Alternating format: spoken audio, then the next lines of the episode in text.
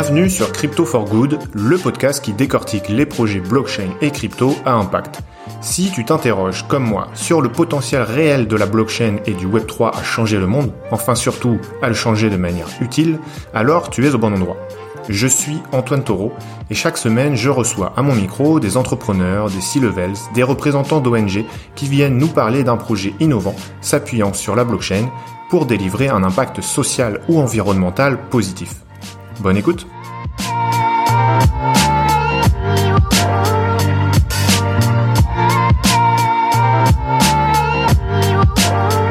Dans cet épisode, j'échange avec Benjamin Faraghi, un passionné de la première heure. Vous verrez, ça part dans tous les sens, mais c'est hyper intéressant. Benjamin a monté une boîte internet en 95 et une société qui crée des blockchains privées, Spuro, en 2015. Autant vous dire, c'est quelqu'un qui a le regard tourné vers le futur et l'innovation. Il nous parle d'une blockchain qu'il a créée, qui est tout simplement la première blockchain privée de France. Et on s'intéresse notamment à deux cas d'usage à impact qui reposent sur cette blockchain. Bonjour Benjamin, merci beaucoup d'avoir accepté mon invitation. Bonjour Antoine. Bah écoute, ce que je te propose, c'est pour commencer, classiquement, de te laisser te présenter, et puis euh, n'hésite pas à nous parler euh, rapidement de l'ensemble de ton parcours, euh, même avant d'arriver dans la blockchain. Très bien. Bien, vu mon âge avancé, tu doutes bien que j'ai commencé dans l'informatique il y a quelques années. Donc, alors étrangement, j'ai commencé avec quelque chose que les gens ne connaissent pas beaucoup, la programmation sur carte perforée. Pour les anciens informaticiens, ça veut dire quelque chose. Pour les jeunes, ça veut plus rien dire, puisqu'à part dans les musées, ils ont jamais vu ça. Bon, ceci dit, euh, pendant les premières années de ma carrière professionnelle, puisqu'à l'époque, euh, quand on sortait de l'école, il n'y avait pas d'informatique, hein. donc j'ai fait, fait, mes formations, je dirais, dans des instituts spécialisés et sur le tas. Donc j'ai programmé sur toutes les premières machines euh, qui, qui, ont vu le jour dans le domaine de l'informatique moderne. À l'époque, on travaillait sur que sur des disques, et bien sûr, c'était l'arrivée des micro-ordinateurs au passage, une petite remarque quand même, le premier micro-ordinateur au monde, il est français, il s'appelle Micral. Enfin, il s'appelait Micral, parce que je pense que malheureusement, voilà, et un système d'exploitation qui était concurrent de Unix, qui s'appelait Prolog. Et celui-là, il existe toujours. Donc, on programmait, on faisait des programmes dans, le domaine du textile, puisque moi, j'habite à Troyes dans l'Aube. Il y a 40 ans, c'était la capitale du textile, donc on avait beaucoup d'entreprises textiles et on faisait beaucoup de programmes pour les suivis d'ateliers en production. Donc ça, c'était ma première partie donc euh, de, de, ma carrière professionnelle où j'ai travaillé dans une société qui s'appelait Aube Informatique, où j'avais créé le département micro. Il y avait le département mainframe, le département mini, le département micro, et j'avais la responsabilité du département micro, en clair, des nouveautés qui arrivaient. Donc j'ai travaillé sur des AS400 et de la programmation, c'est ce que nous appelons dans le temps pour les anciens informaticiens, on appelle ça des bandes ou des gamelles. C'était des grands disques qui ressemblaient à des bidons en quelque sorte, hein, donc vu de l'extérieur. Donc ça, c'était ma première phase. Quelques années après, euh, j'ai créé une société euh, d'une manière, euh, je dirais, indépendante, qui travaillait sur... toujours pareil, on travaillait avec le système d'exploitation Prolog et on avait fait des payes, puisque nous avions nous avions un savoir-faire dans, le secteur des payes. Une entreprise de huit personnes qui, qui travaillait pendant des années, on a travaillé sur ce schéma-là. Et à partir de là est arrivé ce qui était assez fantastique, c'est-à-dire la partie la partie concernant Internet, puisque dans les années 95, euh, personne ne connaissait Internet, mais c'était quelque chose qui est, qui est arrivé assez rapidement. Et j'ai décidé de, de créer une autre société. Donc, euh, je me suis séparé de mon associé qui faisait toujours des payes, et j'ai décidé de créer une autre société en 95, uniquement orientée euh, Internet. à l'époque, euh, on avait commencé bêtement, comme tout le monde, on était des webmasters entre guillemets, on programmait en HTML, en JavaScript, et puis des requêtes SQL. Donc on faisait des sites de communication. Je me suis donc euh, c'était très bien, même si les gens ne comprenaient pas tout à fait ce que c'était Internet pendant trois ou quatre ans. Ben, on a on a commencé à faire des sites de communication. Puis après, je me suis je suis toujours resté dans la partie internet, mais pas du front. C'est le front, c'est pas mon métier. Moi, je suis plutôt le moteur, la carrosserie, le design, la mise en place, euh, l'interface homme-machine. Mmh. C'est pas tout à fait mon cœur de métier. Donc, on a tout sous-traité. Nous sommes devenus des architectes dans les serveurs d'application, euh, architecture entière. Ça, ça va parler euh, pour les gens qui sont dans le secteur informatique. Nous faisions plus que des très très gros sites.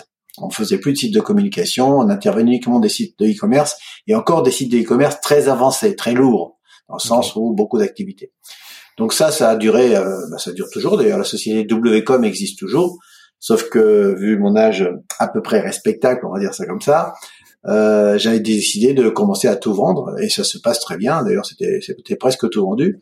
Sauf que mes clients traditionnels, euh, la Caisse des dépôts, les banques, les grosses structures, puisque nous on urbanise les informations, le système d'information, bah, me demandaient euh, des séminaires sur les nouveautés, du style euh, l'ordinateur quantique, l'impression 3D, la blockchain, tous ces éléments qui sont des, des approches du système d'information, mais qui sont pas dans leur cœur de métier. Donc j'ai préparé des séminaires puisque moi je travaille beaucoup pour Capgemini Institut, je travaille beaucoup pour Segos, je travaille beaucoup pour IB Formation, où je fais d'ailleurs aujourd'hui toutes les formations blockchain. Donc moralité, bah, je leur faisais des, des, séminaires de découverte de veille. C'était une fois par an, on se faisait plaisir en même temps, c'était une grosse assemblée. Puis voilà. Donc il y a cinq ans euh, maintenant, 2015, je suis tombé sur la blockchain et j'ai ressenti le même, la même passion que ce que j'avais vécu en 95 lorsqu'Internet est arrivé. Euh, j'arrivais pas à expliquer le pourquoi, parce qu'en 95, j'arrivais pas à expliquer pourquoi j'avais changé de métier. Bon, après, on a compris. Mais là, j'ai la même démarche. C'est-à-dire, en 2015, je me suis dit, ça recommence. On va avoir cinq années de difficultés pour évangéliser, pour apprivoiser, ou pour avoir des, des crashs comme on est en train de le vivre aujourd'hui dans, dans la partie crypto ou pas crypto. Donc, il va y avoir toute une démarche pour que les entreprises comprennent ce que c'est qu'un token, etc. Et j'ai décidé d'investir, de créer Spuro, qui est une nouvelle entreprise qui a vu le jour il y a cinq ans maintenant. On va vêter, on va bientôt la septième année, euh, mais avec une stratégie bien précise. Avec une stratégie qu'on va essayer d'expliquer, c'est de faire un framework et de ne pas faire d'éléments concernant la crypto-monnaie, puisque mon objectif c'est uniquement de faire des blockchains privées ou des blockchains consensuels. Donc aujourd'hui, une société existe qui s'appelle Sporo, et nous avons implémenté, on verra tout à l'heure certainement, la première blockchain privée de France. Voilà un petit peu le parcours. Euh, aujourd'hui, nous sommes six personnes et nous travaillons très bien. Je touche du bois, comme dirait l'autre, euh, et tout va bien. Ok, énorme, beau parcours, félicitations. Merci. euh, ça m'amène une question en t'entendant euh, parler bah, des, des, années 95 avec le début d'Internet. souvent, on compare justement euh, la maturité de l'univers blockchain et crypto à la maturité qu'on pouvait avoir euh, vis-à-vis d'Internet euh, avant la bulle des années 2000. Mhm. Euh, et on fait souvent des parallèles, etc. Après, c'est vrai que pour les gens, on va dire de ma génération, on peut pas vraiment savoir si c'est fondé ou euh, si euh, il y, a, y, a, y, a, des différences notables qui qui, qui nous feraient dire qu'en fait, on peut pas vraiment comparer ces deux choses-là parce qu'on l'a pas vraiment vécu. Enfin, du moins, on n'était pas dans le monde du travail. On va dire, on était peut-être adolescent, voire enfant. Euh, toi qui étais déjà bah voilà dans le business et déjà entrepreneur à l'époque, euh, qu'est-ce que tu penses de ce parallèle-là? Est-ce qu'il est fondé? Est-ce que on, y a des limites? Alors, pour ma part, il est complètement fondé. Si on prend les quatre familles d'usages qu'on rencontre dans, la, dans ce que nous demandent les clients dans la blockchain, c'est-à-dire la famille des usages qu'on appelle traçabilité, valeur probatoire, signature électronique, qui est une famille d'usages pour nous, c'est pas vraiment fondé dans ce cas-là. Si tu prends la deuxième grande famille d'usages qu'on nous demande, les smart contracts, qui sont une automatisation de certaines tâches, ben là aussi on pourrait dire oui ok il y a une, une démarche différente, c'est décentralisé, mais c'est pas disruptif ou révolutionnaire selon ma perception. Là où je pense que c'est archi fondé, mais plus que plus que plus que fondé, c'est les tokens non fongibles. C'est quand même la seule technologie au monde qui permet d'écharger un actif avec son sous-jacent qui a une certaine valeur entre une personne A et une personne B, enfin entreprise ou personne, sans qu'on passe par un tiers de confiance, la banque, le notaire, l'État ou tout simplement un huissier, etc. Alors après, il y a le quatrième usage. Bon, là, c'est un peu la même chose. C'est une variante du troisième, du troisième usage, sauf que c'est en crypto-monnaie. Donc là, c'est encore une, un autre chapitre. Donc, si tu prends les quatre familles d'usages qui sont le cœur de ce qu'on appelle des implémentations blockchain, les deux premières sont très intéressantes ça apporte une certaine forme de valeur ajoutée pour la valeur probatoire, pour la traçabilité alimentaire. Ce n'est pas tout à fait disruptif, alors que la troisième et la quatrième phase sont complètement révolutionnaires. Et là, c'est là toute la difficulté pour expliquer aux entreprises quelle est la valeur ajoutée s'ils utilisent la technologie numéro, moi j'appelle la famille d'usage numéro 3, voire la famille d'usage numéro 4, qui sera encore pour plus loin. On va attendre que la crise se tasse. Tu, tu vois ce que je dire Je ressens vraiment ça d'ailleurs. Si j'avais pas ressenti ça, bah c'est très simple. Euh, bah je, je ferai autre chose quoi. C'est aussi simple que ça.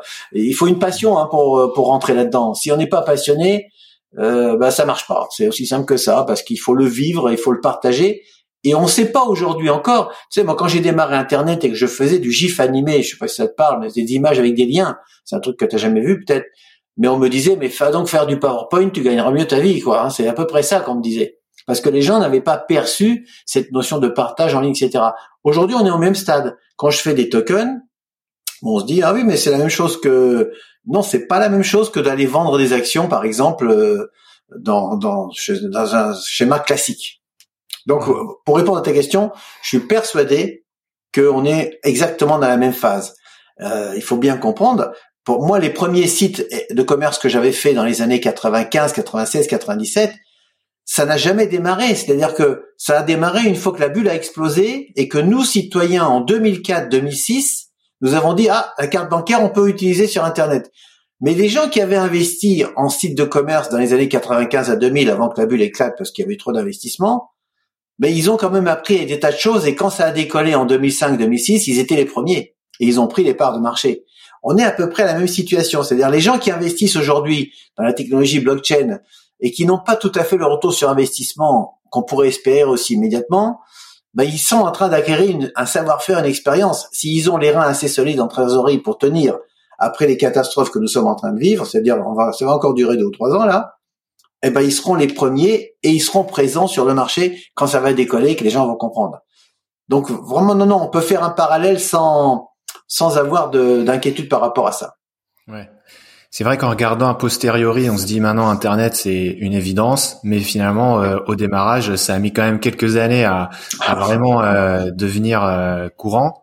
c'est pareil, ouais, l'usage de la carte Internet, ça nous paraît totalement safe ou pas pas plus dangereux que de sortir dans la rue acheter euh, sa baguette de pain mais mais voilà il y a eu euh, il y a eu quelques années pour qu'on en arrive à là et et euh, on, est peut-être voilà dans cette phase là aussi effectivement complètement complètement et ça, ça a fallu quand même 10 ans hein 2000 en 95 jusqu'à 2005 pratiquement avant qu'on démarre ouais. donc voilà voilà on peut dire que la blockchain est arrivée grosso modo en France d'une manière assez intéressante vers 2015 et ben voilà, on est à trois ans encore, de dix ans. Il, va falloir atteindre 25 ou 26 pour que enfin on se dise ah ben il y a vraiment un élément disruptif là-dedans. Et je parle même pas de la crypto-monnaie, je parle que des NFT.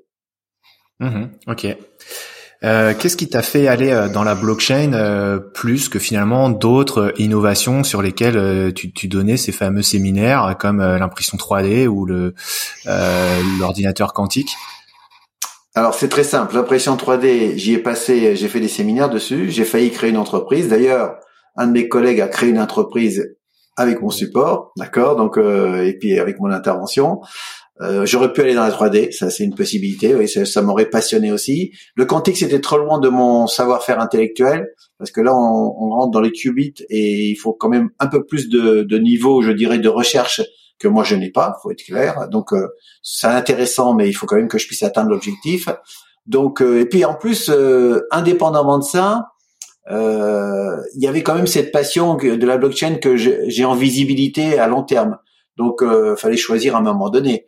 ceci dit, j'aurais pu aussi faire un centre de formation. Enfin, je, enfin, je pense que j'ai plusieurs cordes à mon arc. Il y a aussi le solaire qui m'intéressait, tout ce qui est. Moi, je suis un fan des nouveautés. Hein. Je suis très en avance de voilà, je suis en, avance de, de, temps par rapport à tout ce qui est nouveauté. Donc, euh, j'ai écrit d'ailleurs un livre sur le solaire. Si, si tu regardes du Node, j'ai écrit une dizaine de livres dans ma vie, mais j'en ai écrit un sur le solaire.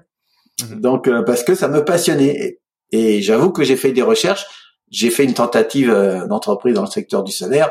Bon, j'étais pas assez mûr, puis je suis pas un électricien. Il y, a, il y a des choses à savoir. Donc, du coup, c'est la blockchain qui a attiré mon attention. Ok, mais toujours euh, le regard porté vers les innovations, effectivement.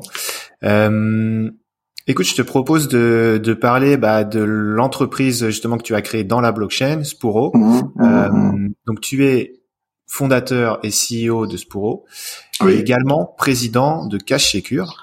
Euh, Ensuite, euh, dans l'épisode, on parlera aussi donc de, de cas d'usage qui utilisent justement cette blockchain et qui sont des cas mhm. d'usage à impact.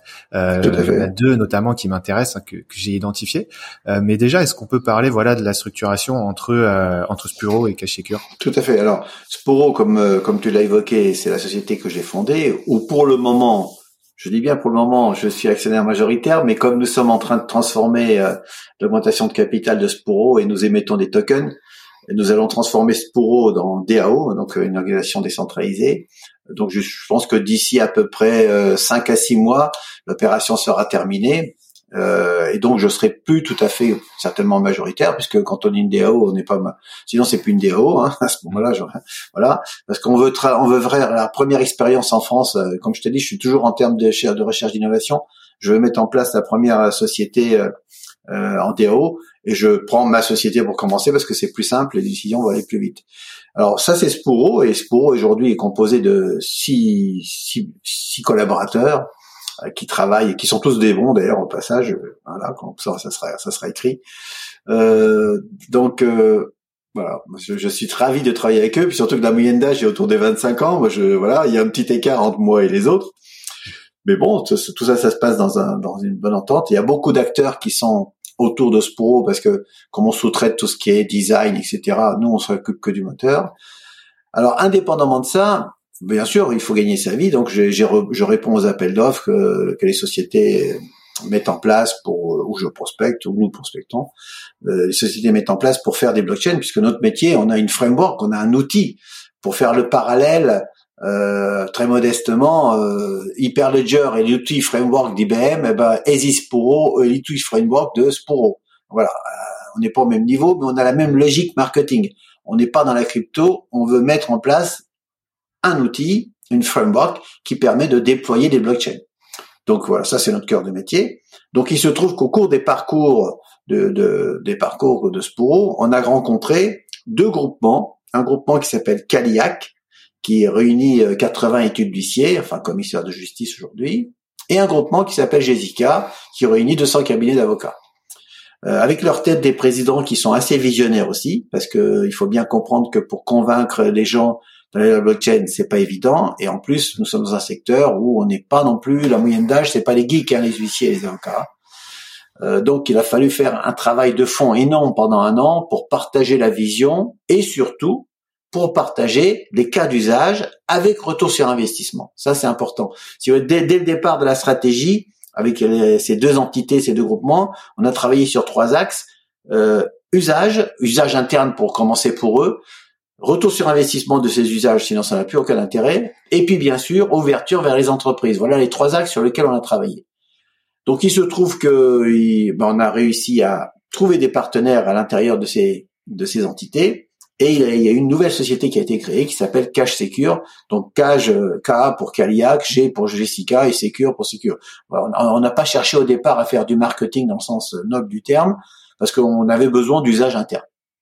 Et il se trouve que au cours des, évolutions qui ont duré quand même à peu près trois années, euh, on a réussi à mettre en place cette blockchain au niveau technique avec notre framework, et puis bien sûr au niveau organisationnel avec la société Cash Secure dont j'ai pris la présidence, de façon à pouvoir manager les choses correctement. Donc aujourd'hui, Cash Secure est la première blockchain privée de France avec plus de 40 nodes. Alors nodes pour les gens qui ne savent pas, c'est des serveurs dédiés hein, pour faire simple, hein, et nous sommes très en progression puisque tous les jours, euh, nous avons deux nouveaux acteurs, soit privés, soit semi-publics, qui viennent nous accompagner.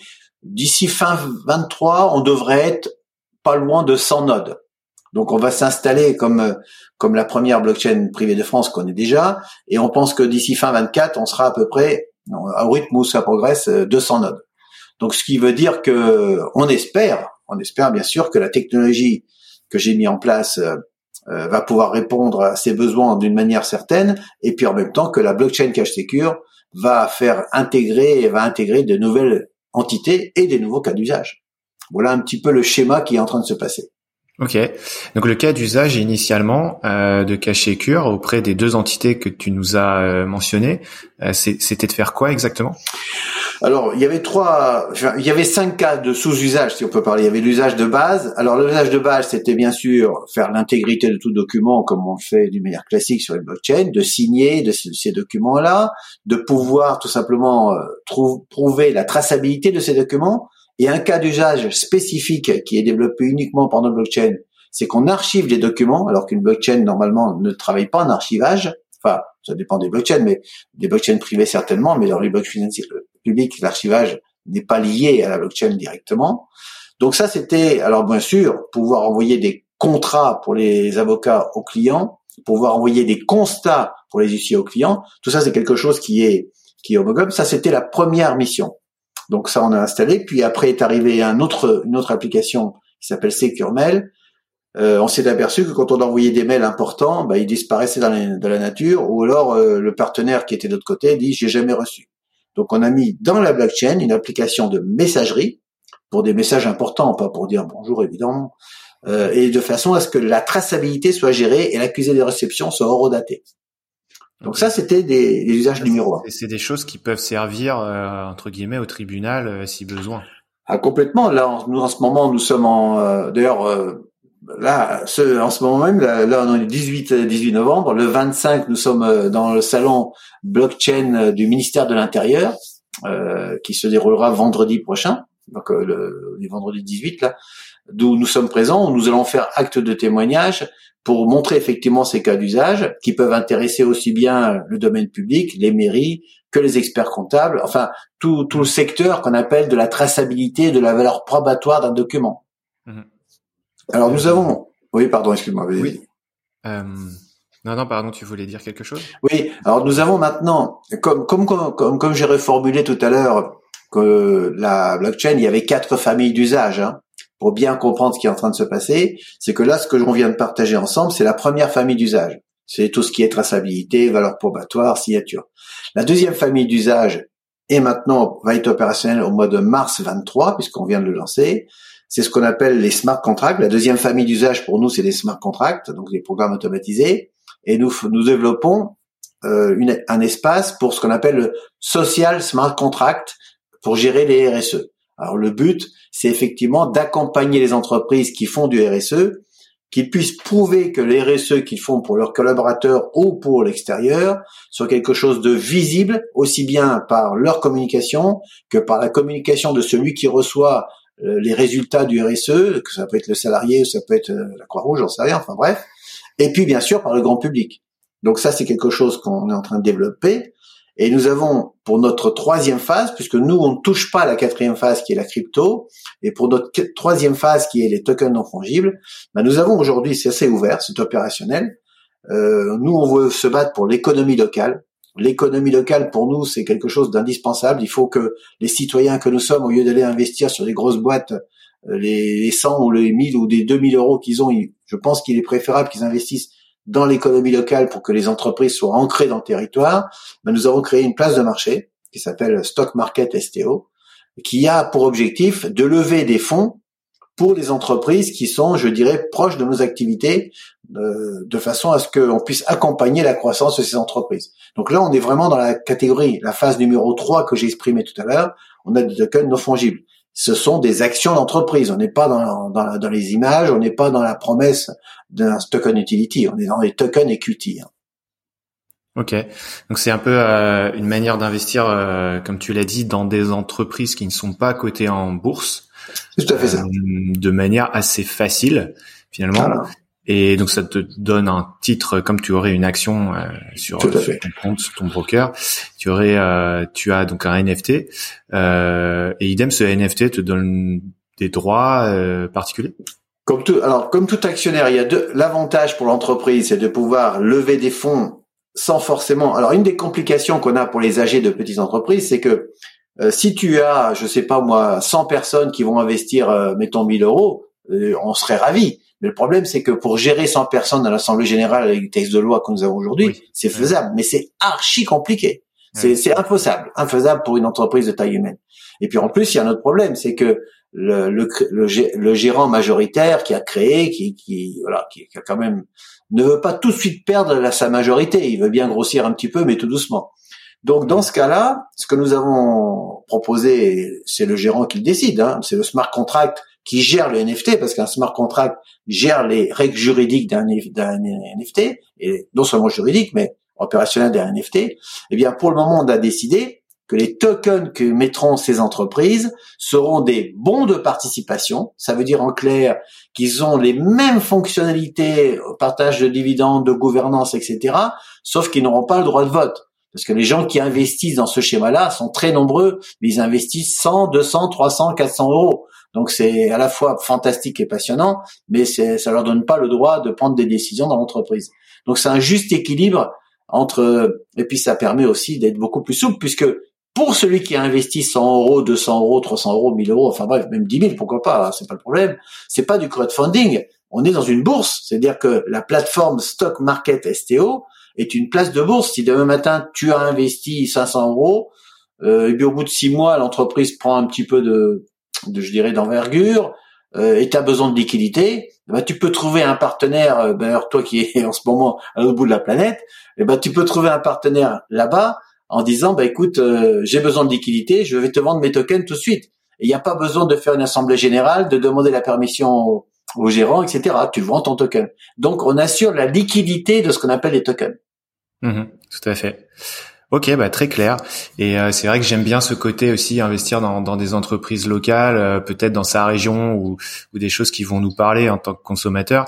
Euh, je ferai le parallèle, toi qui as travaillé dans le solaire, avec tu sais, euh, quand on a un petit peu d'argent à placer, on peut financer des, des projets de fermes solaires. Et souvent, tu, tu, alors souvent même tu es éligible seulement aux projets qui sont dans la région dans laquelle tu es mmh. domicilié. Mmh, c'est vrai. Euh, et il y a un côté un peu sympathique à se dire tiens je vais je vais financer du solaire et puis c'est c'est pas loin de chez moi et, euh, et, je fais un peu le parallèle voilà avec les entreprises. Mais ok bah super un cas d'usage euh, vraiment passionnant aussi. Je veux bien qu'on revienne sur ce que tu as mentionné juste avant le social smart contract. Oui. Euh, en gros, hein, euh, le but c'est de, de, de, tracer dans la blockchain les actions ou les engagements RSE des entreprises. Euh, donc un besoin de transparence.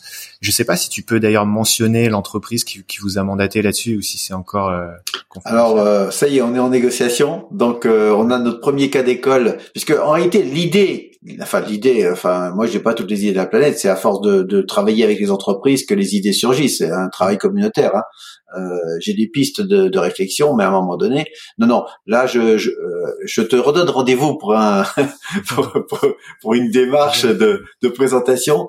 Euh, on travaille en ce moment même, on travaille en ce moment dessus, et il veut être le, le premier à inaugurer, et il veut même être lui enfin son ambition c'est de faire une marque blanche. Bon enfin bon après c'est tout ça c'est la stratégie donc c'est un peu difficile d'évoquer. Mais on est on est on l'annonce on l'annonce officiellement ça sera ouvert en mars 23 donc euh, on est en train de travailler dessus puisque comme d'habitude euh, je dirais une application qui va tourner sur la blockchain cache secure c'est quand même une application informatique un cahier des charges les fonctionnalités enfin on n'a rien inventé de ce côté-là hein. ça reste quand même du code à taper à un moment donné même si on appelle ça des smart contracts, on fait pas ça. Tu sais, il y a une chose que les gens n'ont pas très bien saisi, à mon avis encore, c'est qu'on parle de NFT parce que et c'est très bien, mais c'est quand tu achètes une image. Le problème, c'est que quand ils achètent une image ou un, un sous-jacent, ils regardent pas les textes juridiques qui vont avec. En clair, tu achètes une image, très bien, tu es propriétaire, mais qu'est-ce que tu peux en faire juridiquement? Est-ce que tu as le droit de l'imprimer, de le mettre, de faire la publicité avec, de l'imprimer sur des goodies? Donc, il faut absolument que les gens comprennent que quand on achète un NFT, il faut regarder son sous-jacent, c'est-à-dire qu'en clair, quelles sont les règles juridiques qui vont gérer cet NFT. Euh, c'est exactement, je fais souvent le parallèle avec un livre. Tu achètes un livre, tu as le droit de le lire, mais ça s'arrête là. T'as pas le droit de prendre des phrases et les images qui sont dedans pour euh, pour en faire sur un t-shirt. Donc il y a bien une chose que, que même le corps euh, des avocats n'ont pas très bien saisi, c'est que pour faire un smart contract, il faut vérifier en amont si juridiquement c'est valable. Parce que je te prends un exemple très simple. Je te fais un smart contract où c'est un emprunt. Voilà, tu me prêtes 10 euros. Et, non, je te prête 10 euros et tu, tu et je te dis si tu me le rembourses dans trois mois, c'est 1%. Si tu me le rembourses dans trois ans, c'est 30%. Voilà. On fait un smart contract et on signe un contrat. D'accord? Au bout de trois ans, tu m'as rien remboursé, et je te dis, bah maintenant, tu vas payer 30%. Mais toi, tu vas prendre un avocat et tu vas dire juridiquement, en France, taux usurier dépasse les 30%, t'as pas le droit, donc tu me payeras jamais. Tu vois ce que je veux dire? Parce que tu auras profité du, de mon non-savoir d'avoir fait une absurdité, 30% de taux usurier, euh, et tu auras un avocat qui dira non, il faut pas faire, on n'a pas le droit de faire ça, donc le contrat est non valable. Donc du coup, euh, donc il faut savoir que derrière un token, surtout s'il a un sous-jacent, qui serait un morceau d'immeuble, qui serait peut-être un timbre-poste, j'en sais rien, ou alors tout simplement une action, eh bien il y a un contrat juridique quand même. Il faut, il faut quand même le le comprendre. C'est pas, on n'est pas dans la science-fiction. on est dans un monde réel. Donc c'est pour ça que nous, on a décidé au niveau stratégie de rester dans une démarche qui est quand même proche de la vérité, surtout pour les entreprises qui aujourd'hui, euh, bah, ils sont très très loin de la crypto, etc. Déjà, ils sont très loin de la blockchain en général. en plus, la crypto, c'est encore plus loin.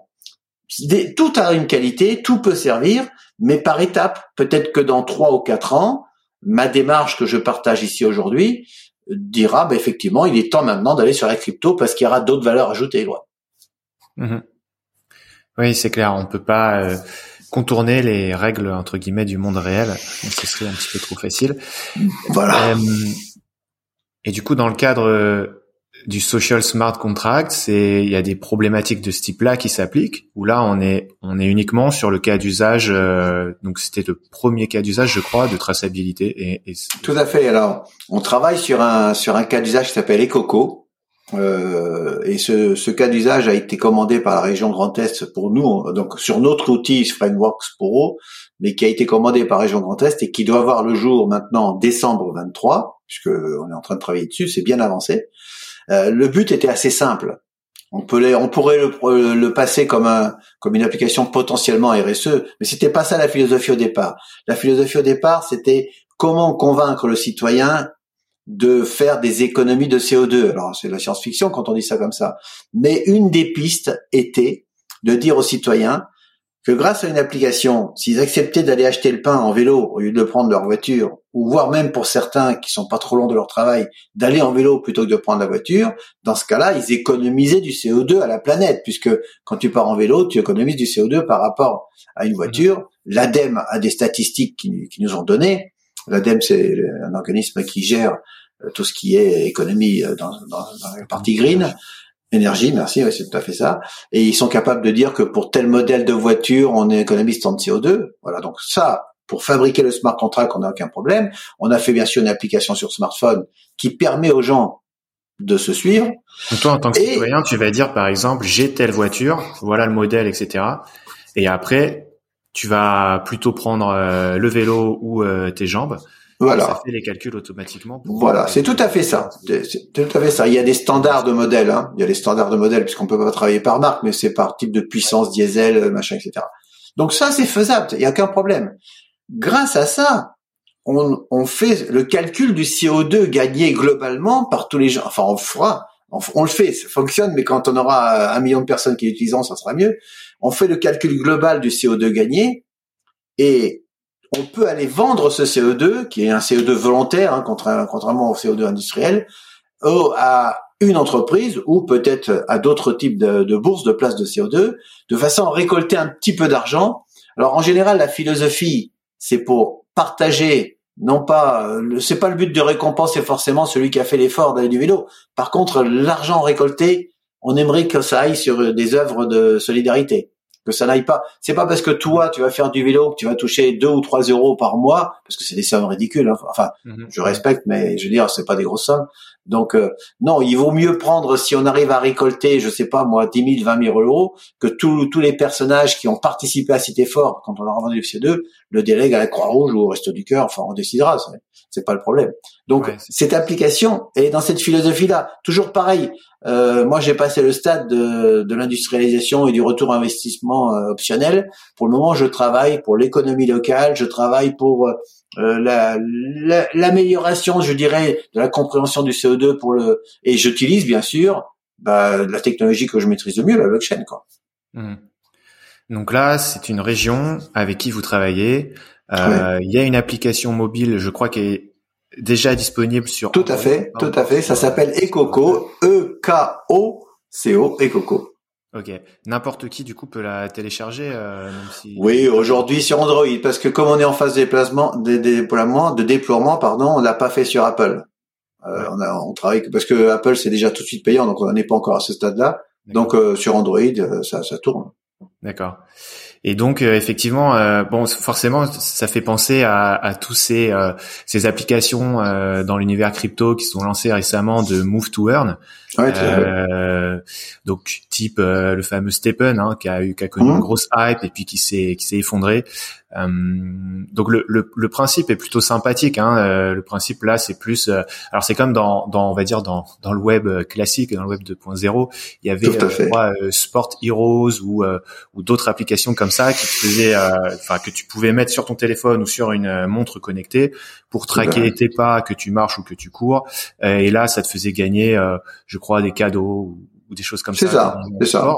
Euh, là, avec euh, Stephen, bah, tu gagnes euh, le token euh, qui potentiellement, euh, à une époque en tout cas, pouvait te rapporter un peu d'argent de manière significative. Maintenant, ça s'est effondré, donc c'est pas grand-chose.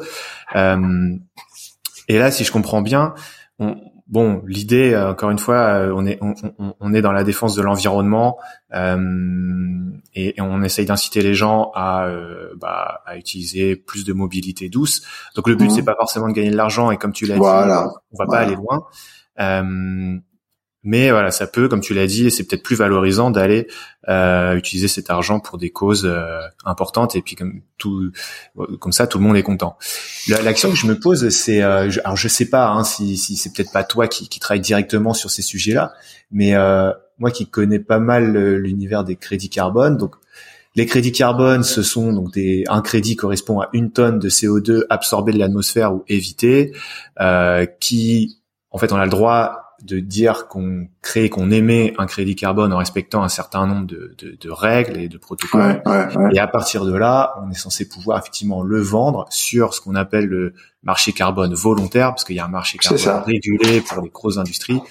Et là, dans le marché carbone volontaire, euh, peut-être pour ceux qui nous écoutent, bon, soit les entreprises l'achètent, euh, soit les mhm. particuliers. Alors pour les particuliers, je crois qu'en termes de marketing, euh, on parle pas de crédit carbone parce que ça viendrait un peu embrouiller les gens, mais on parle plutôt de tant de kilogrammes de CO2 euh, compensés ou euh, de tant d'arbres plantés. Par exemple, quand on prend l'avion, les compagnies maintenant quasiment systématiquement nous proposent de compenser euh, le, le, vol. Donc là, on crée avec ces, efforts euh, de ne pas prendre la voiture, euh, typiquement, on, pourrait créer euh, à force un crédit carbone, peut-être une, fraction de crédit carbone.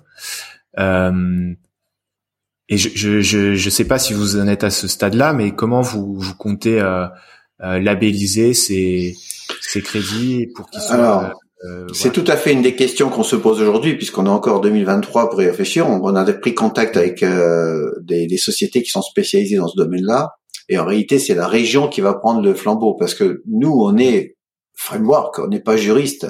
Euh, moi, je sais, oui, je sais calculer exactement combien de CO2 on va gagner, et ça, je peux le certifier sur la blockchain. Mais derrière, il faut que quelqu'un vérifie quand même le code du smart contract pour qu'il n'y ait pas de trucage, déjà pour commencer. Ça, à la limite, je suis assez honnête pour le vérifier, mais ça n'empêche qu'à un moment, il faut aller le vendre ce CO2. Ce CO2 volontaire, il va pas se faire tout seul. Donc là, on fait appel à d'autres acteurs qui seront d'ailleurs au passage des bénévoles parce que dans ce cas-là, aussi bien la société Sporo que la région, que tous les gens qui participent toucheront pas un centime. Euh, mhm. On n'est pas dans un dans un schéma retour sur investissement. Euh, autant moi je suis un businessman, il faut bien nourrir, il faut bien qu'à la fin du mois on fasse des payes. Mais euh, là, ce projet-là, il est spécifique. On aime ou on n'aime pas, mais tout le monde travaille bénévolement. Donc on, on est en train de travailler avec des, des personnes qui prendront le flambeau du côté juridique et pour la côté vente. Ouais. Ouais, bien sûr, il faut différentes euh, différentes expertises euh, dans ce projet. Exactement, exactement. Et j'ai pas toutes les expertises. Et puis je j'ai pas l'intention de devenir. Enfin voilà, chacun son métier. Non, non, on a assez de boulot comme ça, ça va aller. ça marche. Euh, non, non, mais c'est clair, c'est c'est un projet euh, bah, pour le bien de la planète et pas du tout pas du tout héroïste. C'est ça. Est-ce qu'on peut revenir sur, euh, enfin, je, je sais pas si si on avait fait le tour ou pas, mais euh, j'avais encore des questions en tête sur le social smart contract, même si tu nous as dit que faudra peut-être qu'on refasse un, deuxième épisode le jour où ce sera vraiment sorti. Tout à fait, avec euh, plaisir. mais peut-être rapidement pour pour un peu mieux comprendre. la structure, je, je, on en a parlé en préparation de l'épisode, donc il me semble avoir compris les grandes lignes. Mais donc là, alors peut-être que je, je, te dis ce que j'ai compris et puis tu me Oui, oui, oui, tout à fait, tout à fait, avec plaisir. Euh, donc là, en fait, on, on a euh, des entreprises ou bon, une entreprise pour le moment qui euh, qui se dit, je dans le cadre d'actions RSE, je fais des engagements de donation à certaines causes. Euh, Tout à fait. J'ai bien compris. Là, on, va travailler euh, pour le moment sur les donations. Tout à fait. et donc l'idée, c'est d'apporter une transparence totale sur le fait que ces engagements ont été tenus ou pas. Ouais. Donc, euh, premièrement, tu vas avoir quand même une vérification humaine euh, qui va dire ok, bah, telle action ou tel don a été effectué. Ensuite, tout ça c'est mis sur la blockchain, en, en l'occurrence sur CashSecure. Oui, tout à fait, parce que celle-là ou une autre, mais ce sera la nôtre si on fait, si c'est nous qui faisons social smart contract, bien sûr. Ouais.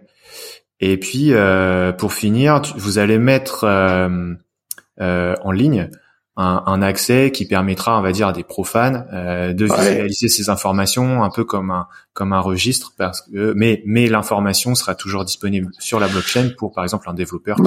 Alors il, y a un partenaire qu'il faut quand même rajouter. Il y a l'entreprise. Alors l'entreprise pour la sur laquelle on parle euh, veut donner une partie de son bénéfice. On est vraiment assez avancé quand même, hein, donc c'est assez rare déjà pour commencer, pour le souligner. J'espère que tout ça, ça va aboutir. Bon, mhm. donc le smart contract va faire en sorte que chaque année, quand il fera X X bénéfices, il y aura un pourcentage qui sera versé. Il y a un partenaire qu'il faut rajouter parce que sinon ça tient pas la route.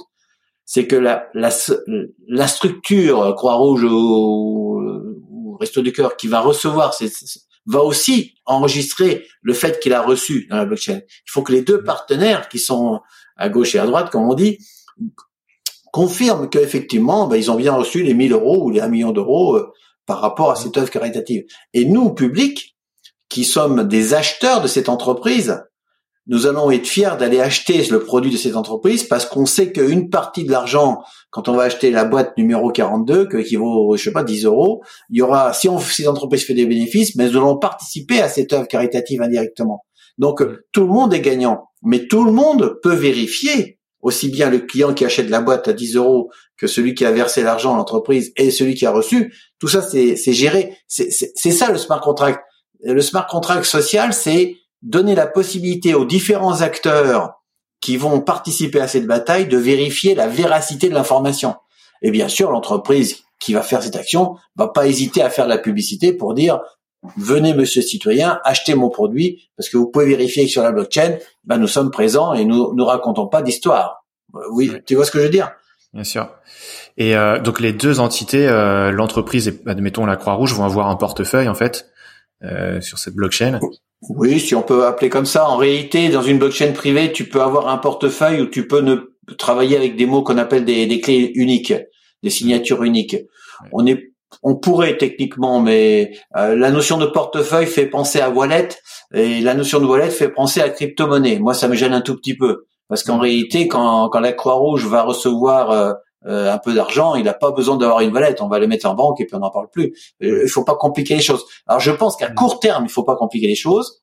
Et peut-être que dans mon discours, dans deux ou trois ans, se, se verra en mutation parce que un besoin va apparaître comme quoi les différents partenaires auront peut-être besoin de wallet pour des raisons de flux, de simplicité. Mais à l'heure où nous parlons, si je commence à mettre des étages de complications en disant monsieur il va falloir euh, enfin monsieur, je parle de à l'entreprise, je parle peut-être à Croix-Rouge, et en leur expliquant qu'il va falloir une, wallet, une clé privée, une clé publique, la sécurité, un code à 12 chiffres, enfin à 22 chiffres. Bah, nous, on connaît, nous connaissons tous la sécurité de nano ledger, enfin des, des hard wallets comme on dit.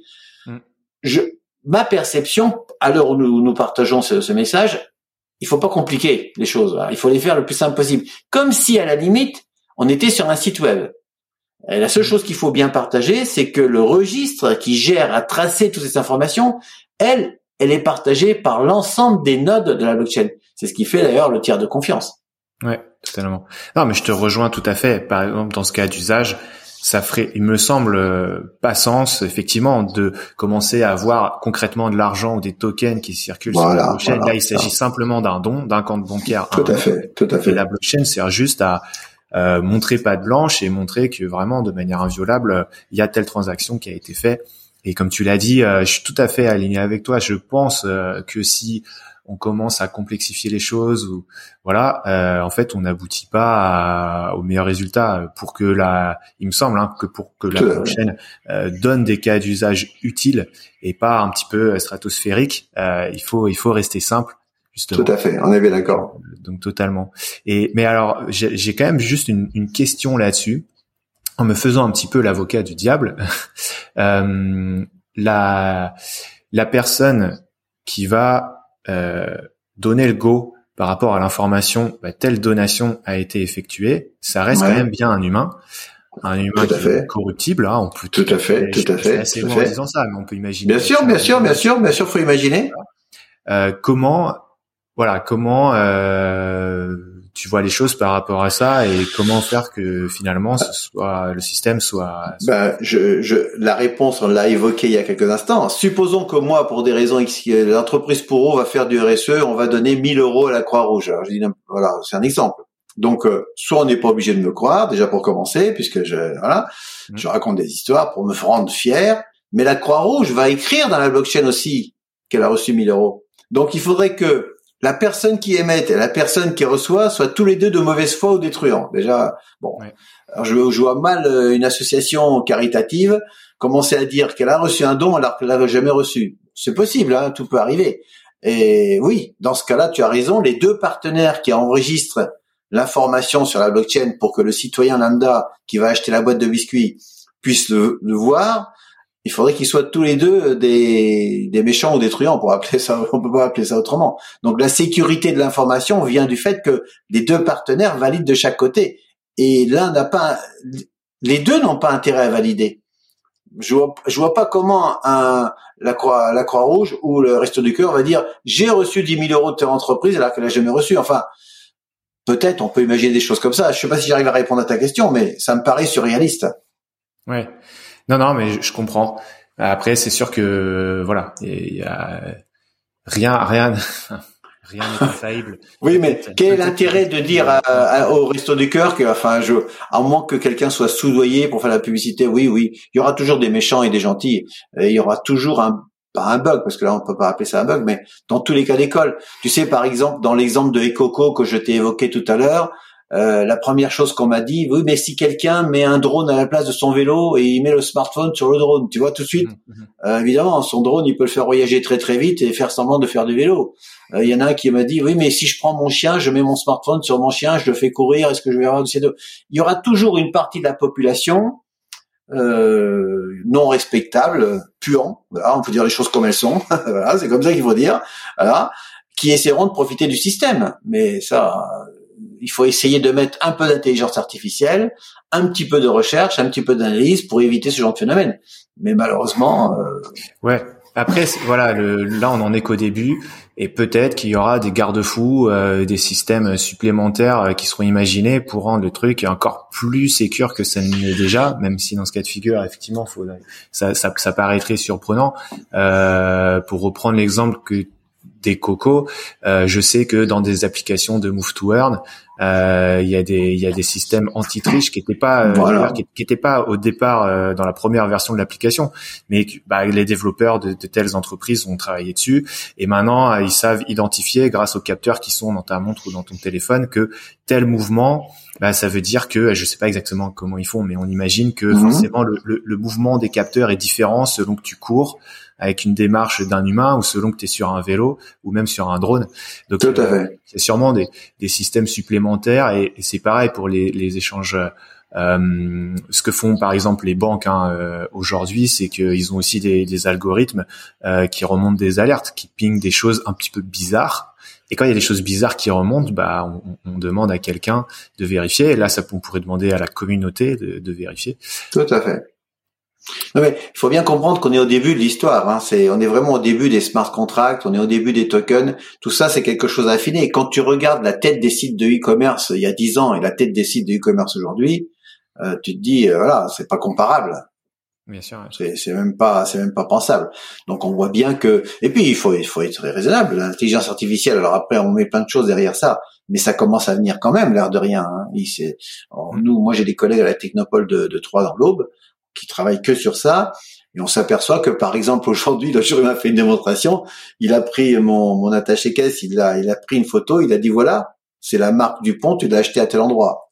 Bon, euh, donc euh, ça veut dire qu'en regardant une image, il a détecté, c'est juste il m'a pas dit le prix et à quelle heure je l'avais acheté, quoi. C'est à la fois fantastique et effrayant, mais bon, ça c'est un autre sujet, hein, c'est un sujet éthique. Ouais, tout à fait. Euh, j'ai envie de, de, de, saisir la perche que tu me tends sur les sujets éthiques. oui, oui, oui. Les sujets éthiques, puisque bon, voilà, on est dans, dans un podcast qui, qui essaie de décortiquer des, des projets à impact. Et euh, est-ce que tu as une opinion là-dessus, euh, justement, euh, toi, bah, qui a qui a lancé euh, cette blockchain euh, Cash Secure, euh, mhm. sur l'aspect éthique, dans le sens, est-ce que tu veux mettre en place une fois que ce sera une DAO des des règles, des garde-fous pour que ça soit utilisé à bon escient, ou est-ce que tu considères que la technologie est neutre et que après, à partir de là, c'est pas vraiment ton rôle ou, qu'il y a d'autres mécanismes alors, en tant que, alors, si on parle en tant qu'être humain, président de responsable de cette cache sécure, la question se pose même pas. Ça sera, enfin, tant que je serai à la tête de ce projet, ça sera éthique. Pour en terminer, là, il y, a, même pas l'ombre d'un doute. À moins que tous mes collaborateurs euh, fassent des trucs derrière mon dos et que je comprenne rien. Bon, ça c'est autre chose. Mais non, non. Mais après, c'est vrai que la techno n'est jamais responsable. C'est toujours les êtres humains qui sont derrière, qui sont responsables. Tu as une voiture, tu es, d'accord, tu la conduis comme un dingue, tu rentres chez quelqu'un et tu le tues. C'est pas la voiture qui est en cause, c'est ta, conduite. Donc, c'est vrai que l'intégrité et la philosophie des, personnes qui sont responsables d'un projet, c'est fondamental. Mais c'est pas dû à la blockchain, c'est fondamental dans tous les projets du monde. Après, euh, ben, un être humain, c'est quelqu'un qui est faible. Hein il peut être euh, fantastique pendant cinq ans, puis ça lui monte à la tête. Il peut être moins fantastique pendant trois ans. Euh, il peut redevenir. Enfin voilà, un être humain, c'est quelque chose qui est vivant. Donc euh, il faut plutôt, à mon avis, l'accompagner. Et c'est pour ça qu'une DO, je pense que ça fait partie de la philosophie de demain. Parce que qu'on le veuille ou non, à un moment donné, alors en, langage réel, c'est prendre la grosse tête, hein, pour faire simple, d'accord. bah, il faut quand même des garde-vous pour que pour que malgré la gentillesse ou l'intelligence de cette personne, que la grossesse ne l'atteigne pas et qu'il commence pas à faire des trucs qui sont pas du tout raisonnables. Euh, parce que quand on est dans un système centralisé où le pouvoir est dans la main de une personne ou de deux ou trois personnes, bah parfois, euh, parfois l'être humain est faible. Donc ça, ça lui monte, oui, ça lui monte à la tête. Il y a pas d'autre mot. Euh, il y a pas d'autre mot. On a, on a du mal à comprendre. Ça se trouve, il a peut-être raison. Il est peut-être très intelligent. Euh, on voit bien les acteurs. Enfin, on va pas, on va pas parler de tout ce qui est en train de se passer avec certains profil en ce moment, je ne veux pas citer de nom, mais parfois on se demande ce qu'ils racontent, quoi. C'est alors peut-être qu'ils ont raison, peut-être qu'ils ont tort, mais vu de l'extérieur, pour le moment, ils n'ont pas forcément raison. Est-ce qu'ils n'ont pas pris euh, quelque chose qui, qui fait qu'à un moment donné, quand tu arrives à un certain niveau de sommet, euh, tu fais des choses qui sont pas raisonnables. Ouais. Donc c'est bien, c'est pas la machine, enfin c'est pas le produit ou la blockchain ou la voiture qui est responsable, hein, c'est quand même les êtres humains à l'arrivée. Mmh. Et donc, euh, c'est ça, toi, tu veux aller dans la direction de la DAO. C'est d'ailleurs dans ta ah, complètement. Euh, on approche de, de la fin de l'épisode, mais euh, est-ce que tu, voilà, est-ce que si je te demande comment tu vois bah, la blockchain cash secure dans 10 ans, est-ce que tu as, as, une vision très claire pour pour ça, ou est-ce que justement tu vas faire la DAO et après, bah, ça évoluera comme ça évolue? Alors, à la vitesse où ça évolue depuis trois ou quatre ans, avoir une vision très claire aujourd'hui de ce qui va se passer dans cinq ans, ça serait de la folie de dire ça. D'accord? Par contre, ce que je souhaite, c'est qu'il y ait une gouvernance partagée. Ça, c'est sûr. Ça, c'est sûr. Mais on se rend compte que quand tu as 100 actionnaires, 200 actionnaires, 200 nodes, parce que tous les tous les nodes seront actionnaires, sinon on n'est pas node. Ça veut dire les gens qui veulent devenir DAO pour dire je suis DAO et puis qui veulent même pas mettre 100 euh, euros ou 1000 euros. Euh, bon, là où j'ai une philosophie très claire, hein, euh, c'est bien la bonne volonté, mais à un moment il faut la manifester. Donc en partant du principe que nous serons 200 et que nous aurons chacun notre node pour des sujets différents d'ailleurs, pour des applications différentes, il faut que chacun d'entre nous participe à la bataille et des droits des décisions de façon à pouvoir accompagner ce mouvement. Donc euh, voilà la philosophie qu'on veut qu'on veut mettre en place. Et indépendamment de ça, comme on est quand même, alors l'ADN de Sporo, c'est l'innovation. Et moi, je veux absolument innover en transformant la société Sporo et indirectement sur la blockchain cash secure en DAO pour voir si c'est faisable aussi. Parce que tout le monde parle de DAO, mais aujourd'hui, les DAO, je sais pas si ça existe vraiment d'ailleurs. D'ailleurs, la définition est pas si simple que ça. Faudrait peut-être faire presque une heure là-dessus. Mais moi, je suis pas très philosophe. Je suis plutôt opérationnel. Je veux que les gens participent à la gouvernance, qu'ils aient des droits de vote avec leurs tokens et qu'ils décident et qui décident à un moment donné. Alors, je suis aussi très très lucide c'est pas parce qu'on sera 200 qu'il y aura 200 personnes qui vont partager tous les matins un droit de vote. Nous, on se réunit tous les mois la communauté. Mmh. On fait des réunions et on décide. On décide qu'on va avertir l'application, on n'y va pas, on y va, on y va. Donc, mais on voit bien que sur les 200 personnes qui sont, je dirais, capables de donner leur avis, il y a toujours un noyau dur qui est super impliqué. Et puis les autres, ils disent, ils suivent comme dans toute, dans toute association. On voit bien que dans une association où on est 50 personnes, il y a toujours, entre guillemets, le bureau, où il y a 10 personnes qui s'impliquent à fond, et puis les autres, ils sont sympas, ils suivent de temps en temps, ils font des actions. Tu, tu peux pas avoir une DAO où euh, il va y avoir 1000 personnes, et ils vont tous prendre une décision. Ça, on n'est pas... voilà, même quand on vote pour la nation, on tout le monde va pas voter, quoi. Donc, il faut faire la part des choses. Ok, bah écoute, c'est une perspective euh, passionnante en tout cas. Euh... Bah, je te donne rendez-vous dans trois mois, dans quatre mois, dans six mois pour voir comment ça évolue. C'est bien noté. On refera euh, un épisode et euh, ça va tellement vite sur tous tes projets qu'on aura sûrement plein de choses à se raconter. J'espère. Quelques questions pour terminer. Est-ce que tu as des ressources particulières à recommander pour en apprendre plus sur la blockchain ou se tenir au courant des, des dernières évolutions? Alors euh, bon, la, la, difficulté de, de, cette approche, c'est que les gens doivent avoir du temps, du temps pour faire de la veille, parce que comme ça évolue et qu'il y a beaucoup de sites d'information qui sont qui sont aujourd'hui, euh, je veux dire, en, activité, dont malheureusement d'ailleurs, euh, comme ils seront pas tous rentables, il y a une partie qui derrière, il y a des êtres humains qui doivent quand même se nourrir, donc il faut vendre soit de la publicité, soit le nombre de, de hits ou de contacts, enfin je sais pas. aujourd'hui, je pense que la meilleure solution pour rester en veille, c'est de, suivre les activités de différentes associations, la Fédération française des professionnels de blockchain, de suivre ce qu'on appelle peut-être des sites qui sont qui commencent à avoir une certaine réputation. Je pense à, Toast, enfin je les appelle Toast, mais c'est Cryptost. Euh, peut-être voilà, peut-être Adan qui est euh, qui est plutôt orienté juridique. Euh, qui tous ces gens-là, je les connais puisque on faisait tous partie d'une association qui s'appelait Shentech Alexandre, qui est maintenant parti sur euh, KPMG, avait, euh, enfin, qui est une qui a été racheté par KPMG, euh, sont des, des, passionnés aussi. Donc, il y a quelques profils qu'on pourrait, si je parle des profils français, hein, d'accord? Mmh. Bon, mais la difficulté, elle n'est pas de suivre les gens. La difficulté, c'est d'avoir le temps de lire euh, et de comprendre et de partager, de répondre. Et là, il faut beaucoup de temps. Et euh, le temps, c'est quelque chose de très précieux qu'on qu'on peut pas rattraper. Donc, euh, la meilleure solution, c'est pas de se disperser, c'est de prendre trois ou quatre associations ou consortiums, etc. Et puis de d'y rester parce que à force, tu perds ton temps avec les mêmes informations qui sont redondantes en permanence. par exemple, comme moi, je suis je suis abonné bien sûr aux alertes blockchain de Google, c'est évident bah, tous les matins, j'ai, je dois lire ça, sinon je suis pas au courant.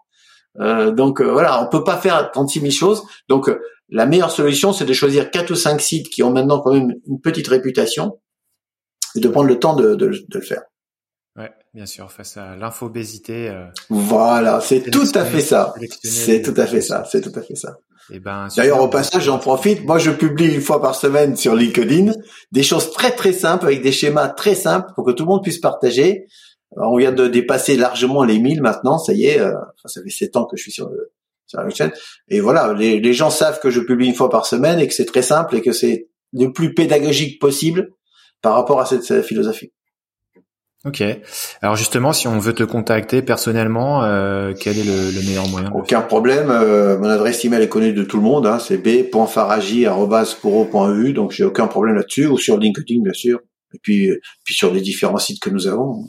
Non, non, on est. Moi, je suis très ouvert. Moi, j'adore. Euh, enfin, moi, j'aime bien. J'aime bien parler de la blockchain. Je suis un passionné, donc j'ai pas de problème par rapport aux questions qu'on me pose. Quoi.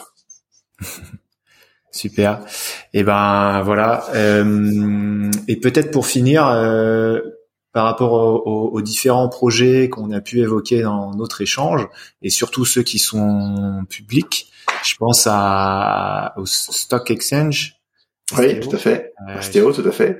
Voilà. Stock Market STO, tout à fait. C'est ça, c'est Stock Exchange. Oui. Ok. Bah, si on veut euh, soutenir le projet, comment comment on peut s'y prendre?